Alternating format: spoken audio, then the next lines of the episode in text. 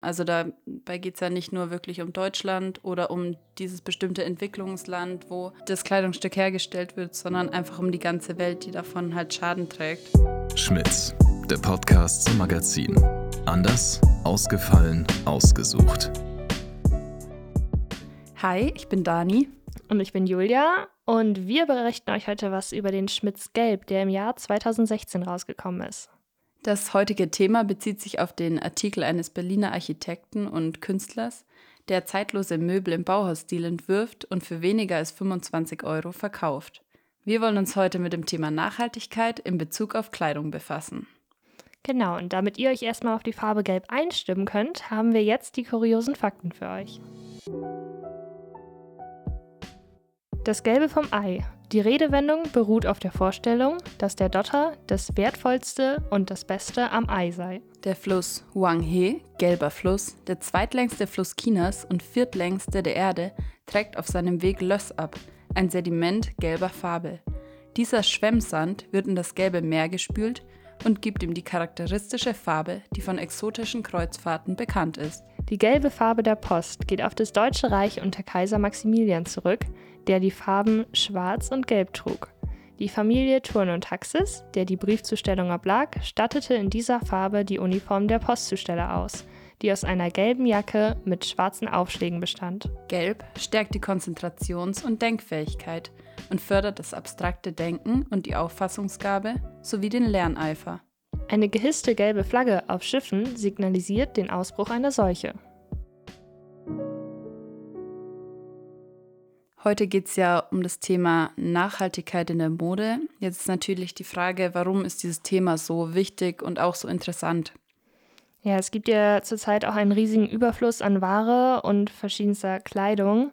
Da die Kleidung meist auch nur für eine Saison produziert wird und halt den Trends angepasst werden muss, wird da auch nicht so viel Wert auf die Qualität der Kleidung gelegt, da sie ja nach einem Jahr sowieso weggeschmissen wird.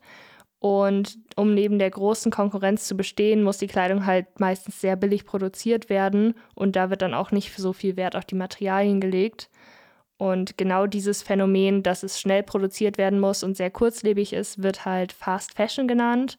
Und damit wollen wir uns jetzt erstmal beschäftigen. Und es gibt halt auch viele Schattenseiten von dieser Fast Fashion. Ich glaube, eines der großen Probleme was wir auch wirklich merken, ist die schlechte Qualität der Ware. Also, dass Dinge einfach sehr, sehr schnell kaputt gehen oder dass sie vielleicht auch recht schnell stinken. Und ähm, die Sachen können wir eben selbst auch an unserer Kleidung, wenn wir sie nicht, wenn wir nicht fair produzierte Sachen kaufen, können wir das selber auch feststellen. Ja, daran merkt man ja auch, wenn es jetzt zum Beispiel mit viel Polyester oder Elastan ist, dass es auch nicht so angenehm ist, finde ich, zu tragen, ja. weil darauf, also das ist ja viel in diesen Materialien mit drin, dass die dann irgendwie gestreckt werden mit denen. Und das gibt ja dann auch viel Mikroplastik ins Abwasser ab. Genau, das sind einfach Probleme. Ich glaube, da sind sich auch viele schon bewusst darüber, aber es wird, es wird einfach so viel Kleidung hergestellt und den Trends nachzueifern, ist für viele auch sehr, sehr wichtig. Und dann wird da einfach ein bisschen drüber hinweggeschaut, glaube ich. Ähm, aber es gibt natürlich auch noch viel größere Probleme, die weltweit einfach entstehen oder da sind. Und vor allem auch in Entwicklungsländern gibt es da viele Dinge, die total schlecht sind und die Fast Fashion natürlich dann auch einfach so ein bisschen begünstigt. Ja, da ja die Produkte dann meist nicht in Deutschland hergestellt werden, sondern irgendwo anders und die Probleme damit quasi abgeschoben werden, weil es dort auch meist billiger ist zu produzieren, was ja auch ein wichtiger Faktor ist, was wir eben schon hatten, ähm, wird da dann halt auch nicht so sehr unbedingt auf die Arbeitsbedingungen geachtet, beziehungsweise auch mit Kinderarbeit das Ganze produziert. Und ja, ob man das dann unterstützen möchte, ist dann ja wieder eine andere Sache. Genau. Ja, das hängt eben auch damit zusammen, dass es bei uns in Deutschland natürlich strenge Regeln gibt, ähm, wie man Dinge produzieren muss. Und natürlich haben wir auch ein Gesetz für alle möglichen ähm, Arbeitsbedingungen und sonstiges. Da würde jetzt Kinderarbeit natürlich gar nicht in Frage kommen. Und da ist es natürlich einfacher, dann in ein anderes Land zu gehen, wo sowas gar keine Rolle spielt. Ja, und meist haben die Leute dann ja auch gar keinen, also haben es ja gar nicht so doll auf dem Schirm, weil es in Deutschland halt ja nicht geht. Und dass es dann woanders produziert wird, ich meine, steht jetzt meistens in den Labels hinten noch drin, beziehungsweise in den Etiketten, wo es produziert wurde, aber ob jetzt in welchem Land Kinderarbeit wirklich irgendwie erlaubt ist und dann auch das von Kindern produziert wurde, das weiß man ja meistens gar nicht so genau direkt. Ja, es ist eben einfach sehr intransparent, das ganze Modesystem, würde ich jetzt einfach mal sagen, oder die ganzen Kleidungsgeschäfte. Man sieht ja wirklich nicht, welche Kleidung kommt von wo. Meistens ist es auch ziemlich unterschiedlich. Und dann ja, hat man da einfach keinen guten Überblick. Und dann ist es natürlich auch schwer für einen zu entscheiden, nehme ich das jetzt oder ist es vielleicht gut produziert worden oder doch schlecht und ja, und meist ist es ja nicht nur, dass die Menschen davon einen Nachteil haben, die in diesen Produktionsländern arbeiten, sondern es gibt ja teilweise auch nicht mal entsprechende Kläranlagen, wenn sie da mit verschiedenen Chemikalien oder Farben arbeiten, sodass die dann einfach ins Abwasser kommen, wovon das ganze Land ja dann wieder, beziehungsweise die Region einen Nachteil hat. Genau, nicht nur das, sondern ich meine, wenn wir von Mikroplastik, wie wir vorhin schon gesagt haben, reden, das ist ja ein Weltproblem. Also dabei geht es ja nicht nur wirklich um Deutschland oder um dieses bestimmte Entwicklungsland, wo das Kleidungsstück hergestellt wird, sondern einfach um die ganze Welt, die davon halt Schaden trägt. Mm, und da wollen wir eben darauf aufmerksam machen, dass es auch eine viel bessere Variante als, diese, als dieses ganze Fast-Fashion-System gibt. Das heißt nämlich Fair Fashion. Denn äh, wer faire Mode kauft, leistet einen wertvollen Beitrag, um zum Beispiel die Produktionsbedingungen für die Menschen oder für die Umwelt zu fördern. Diese Sachen, die wir jetzt gerade schon angesprochen haben, die bei Fast Fashion halt ein großes Problem sind, könnten halt mit Fair Fashion behoben werden. Und außerdem gibt es in nahezu jeder Stadt mittlerweile Läden, die faire oder nachhaltige Mode anbieten oder auch Secondhand, was ja auch schon mal ein Schritt in die richtige Richtung ist. Und dazu gibt es halt mittlerweile auch eine große Anzahl an Online-Shops, die Fair Fashion verkaufen. Und genau, jetzt haben wir uns aber natürlich erstmal gefragt, was genau beinhaltet eigentlich Fair Fashion? Also welche genauen Regelungen gibt es und welche Punkte müssen bei Fair Fashion eingehalten werden, damit es wirklich fair ist? Dazu gibt es natürlich mehrere Punkte, die man auflisten kann wie zum Beispiel, dass bei der Produktion der Kleidung keine synthetischen oder toxisch gefärbten Fasern verwendet werden dürfen, sondern zum Beispiel natürlich behandelte Biobaumwolle genutzt wird.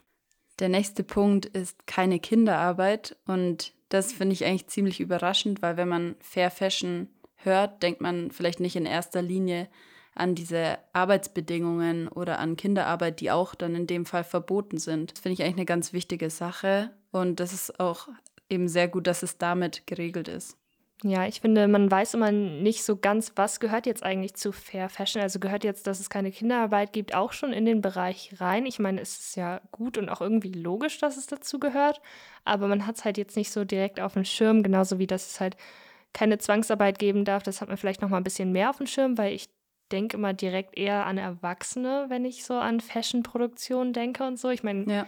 Klar ist einem bewusst, dass es viel Kinderarbeit gibt und man hat darüber ja auch schon voll viel gehört, aber irgendwie der erste Gedanke ist trotzdem nicht direkt ein Kind, was da steht und eine Jeans näht zum Beispiel. Und ja, deswegen finde ich auch gut, dass es damit aufgegriffen wird, genauso wie zum Beispiel die Punkte, dass es keine Diskriminierung geben darf und keine exzessiven Arbeitszeiten, die ja auch dann die Arbeiter direkt schützen. Aber es sind auch andere Dinge wie Recht auf eine Gewerkschaft oder Sicherheit und Gesundheitsschutz, Arbeitsschutz oder existenzsichernder Lohn. Solche Dinge werden eben auch geregelt, was ich ganz wichtig finde.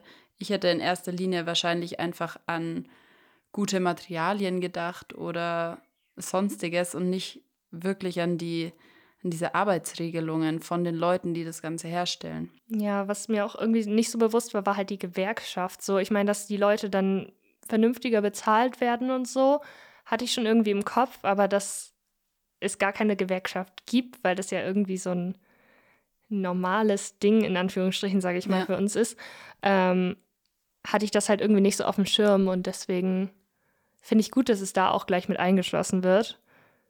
Genauso wie die festen Beschäftigungsverhältnisse und die ökologische Nachhaltigkeit, dass darauf halt auch geachtet wird, genauso wie auf den Tierschutz. Genau, das sind auf jeden Fall die Fakten gewesen, die Fair Fashion beinhaltet. Ich denke, da haben wir jetzt auf jeden Fall mal einen guten Überblick bekommen. Und da sieht man auch schon, wie groß das ganze Thema ist und wie viel da eigentlich auch mit reinspielt, weil es, finde ich, ist am Anfang, wie gesagt, nicht ganz klar. Ähm, aber warum denkst du, kaufen manche Leute trotzdem nicht mehr Fair Fashion oder generell Fair Fashion? Ja, also es gibt ja viele Vorurteile, nenne ich sie jetzt mal, gegen Fair Fashion. Also ein paar sind davon, das haben wir ja jetzt schon in unserer Recherche auch gemerkt, einfach mittlerweile veraltet, weil sich die Zeit ja und die Mode sehr, sehr schnell ändert. Ähm, aber diese klassischen Vorurteile waren ja immer, dass es einfach viel zu teuer ist, dass es irgendwie nicht cool ist oder zumindest ja. nicht an den Trend angepasst und dann so sehr basic auch ist oder einfach nicht schön aussieht und sehr öko, sage ich jetzt mal, ohne das jetzt irgendwie so sehr negativ behaftet rüberbringen zu wollen. Aber, ähm, aber es stimmt schon. Also es hat auf jeden Fall dieses Image und ich finde, Teile stimmen schon auch, aber nur weil man das Ganze dann immer vergleicht, zum Beispiel, wenn man jetzt auf die Preise geht, man vergleicht eben diese zu hohen Preise, wie es immer heißt, mit Preisen von HM, Zara oder sonstigen Läden, die einfach wahnsinnig viel produzieren und viele verschiedene Standorte haben, wo einfach total viele Leute einkaufen. Und klar, die produzieren eben auch nicht fair. Also dann kannst du die Sachen natürlich auch günstiger anbieten und dahingegen sind die Preise dann natürlich teurer. Aber das ist ja ganz verständlich, das ist ja bei anderen Dingen genau dasselbe. Ja, es ist ja auch ein Ding, ob ich jetzt bei einer Kette schaue im Sale, wie viel da jetzt die Hose kostet und dann in einem nachhaltigen Online-Shop, der vielleicht nicht so groß ist, der jetzt gerade gestartet hat, die wirklich regional irgendwie und fair produzieren dass da die Preise natürlich unterschiedlich sind, ob ich jetzt im Sale gucke oder ähm, auf der Seite, die jetzt gerade neu gestartet ist, mit einem kleinen Unternehmen, die jetzt vielleicht nicht so viel produziert haben, ist ja dann irgendwie klar, dass man das nicht so vergleichen kann. Und ja, wir haben ja auch Fall. verschiedene Alternativen gefunden, die jetzt wirklich gar nicht so viel teurer waren. Aber da gehen wir später auch nochmal auf drauf ein und erzählen euch da noch mal ein bisschen was. Jetzt wollte ich dich aber, Dani, noch mal fragen, ob du jetzt generell schon mal so Berührungspunkte mit Fair Fashion hattest oder ob du da Erfahrungen mit Fair Fashion oder Secondhand hattest. Ja, also es gibt auf jeden Fall ein paar Berührungspunkte. Ich muss sagen, Secondhand auf jeden Fall. Ich glaube, ich habe die frühere Kleiderkreisel-App, also jetzt Vinted, ähm, schon sehr, sehr lange auf meinem Handy und für alle, die es nicht kennen, ist es im Endeffekt ähm, eine App, in der man seine alte Kleidung oder Kleidung, die man nicht mehr anzieht oder vielleicht noch nie angezogen hat, verkaufen kann, aber auch von anderen Mitgliedern natürlich ähm, Kleidung kaufen kann, die vielleicht komplett neu ist oder schon gebraucht ist. Das finde ich einfach einen total guten Ansatz, weil die Sachen, die ich nicht mehr anziehe, kann ja jemand anders noch gut finden und kann jemand anders noch anziehen oder ich finde bei jemand anderen was und dafür muss nicht extra was neu produziert werden. Und da gibt es natürlich verschiedene Seiten. Da gibt es jetzt nicht nur Vinted, die das machen, sondern zum Beispiel auch Spock oder eBay Kleinanzeigen, das kennt man natürlich. Kennst du da eventuell noch andere Secondhand-Seiten, die man da benutzen könnte? Ja, also ich war auch schon so auf Vintage aktiv, sage ich mal. Das ist ja wie so ein Flohmarkt quasi, nur online, was ich schon mal ganz nice finde, weil man kann trotzdem so durchscrollen und findet immer mal wieder was von irgendwem. Ähm, eine Freundin hatte mir jetzt letztens noch erzählt, dass sie bei Momox Fashion was bestellt hatte. Und da war es, glaube ich, so, dass du die Sachen auch bestellen konntest, ganz normal, so wie man jetzt in einem anderen Online-Shop von irgendeiner Kette was bestellen würde. Mhm. Es gab Produktbilder und alles und die Preise waren halt direkt angegeben und dann konntest du es bestellen. Es war aber alles Secondhand. Also es war jetzt nicht gerade neu produziert, sondern du, die Leute konnten ihre Sachen hinschicken und die wurden dann da quasi weiterverkauft wieder. Ah ja, cool. Ähm, und falls dir dann was nicht gepasst hat, was ja bei Vinted dann immer so ein Ding ist, wenn du es gekauft hast, hast du es gekauft, so, dann ist Rückgabe ja, meistens ausgeschlossen. Ähm, dann ist es nicht so, wie wenn man jetzt irgendwo anders bestellt und ach, ich bestelle mir jetzt einfach mal die Hose in fünf verschiedenen Größen, eine wird schon passen, ich schicke jetzt alles wieder zurück. Ähm, das ging bei Momox Fashion, glaube ich, ähm, dass du die Sachen dann einfach wieder zurückschicken konntest, die dir nicht gefallen oder nicht gepasst haben. Das fand ich dann auch nochmal ganz spannend. Ja, das ist natürlich einerseits wieder eine gute Sache, weil man dann wirklich gucken kann, was passt einem und trage ich das dann auch wirklich. Auf der anderen Seite ist natürlich das Hin- und Herschicken auch wieder so eine Sache, auf die man vielleicht ein bisschen Acht gibt. Aber ich muss sagen, ich hatte eigentlich immer ziemlich Glück, wenn ich Sachen von Vinted bestellt habe. Ich habe natürlich geschaut, okay, von welcher Marke ist die Hose oder das Oberteil, das ich bestelle, habe ich da eventuell schon was daheim, ähm, damit ich die Größen immer ungefähr wusste und abgleichen kann. Und dann hat es eigentlich auch gepasst. Bei diesen, zum Beispiel, jetzt ein dummes Beispiel bei Zara, die Models, wenn die da stehen in ihren Klamotten, manchmal liegen die da irgendwie auf dem Boden und man denkt sich so, was ist jetzt mit euch los?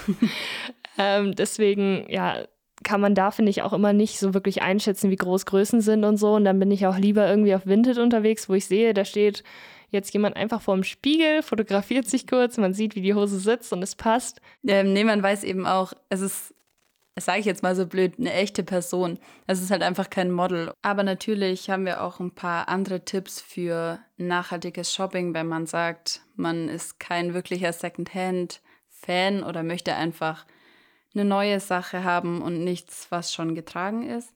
Da muss man eben aufpassen, weil viele Leute werben einfach momentan mit Nachhaltigkeit. Ähm, das ist dann aber eher teilweise ein falsches Versprechen, sage ich mal. Ja, genau. Also da steht dann quasi, wir wollen nachhaltig werden und im Nebensatz steht dann bis 2030 eventuell so nach dem Motto. Und genau. da muss man dann einfach immer noch mal kurz ein bisschen genauer lesen, ob es jetzt wirklich schon nachhaltig ist oder sie dran arbeiten, was ja auch ein guter Schritt in die richtige Richtung auf jeden Fall ist.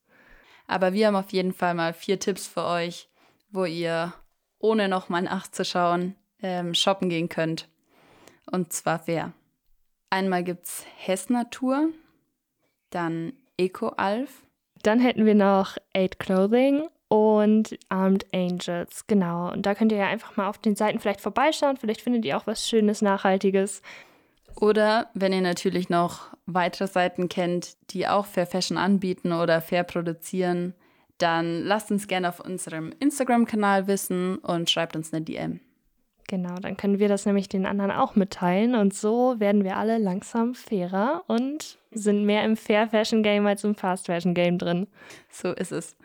Und man muss auch sagen, es hat sich ja echt schon gut weiterentwickelt. Also es ist wirklich nicht mehr so, wie man damals gesagt hat, dass es nur noch so ähm, altmodische, teure Sachen gibt, sondern es gibt einfach schöne Kleidung, finde ich, auch moderne Kleidung, zeitlose Kleidung, die natürlich ein bisschen teurer ist, aber die einfach auch eine bessere Qualität hat, dadurch wieder länger hält.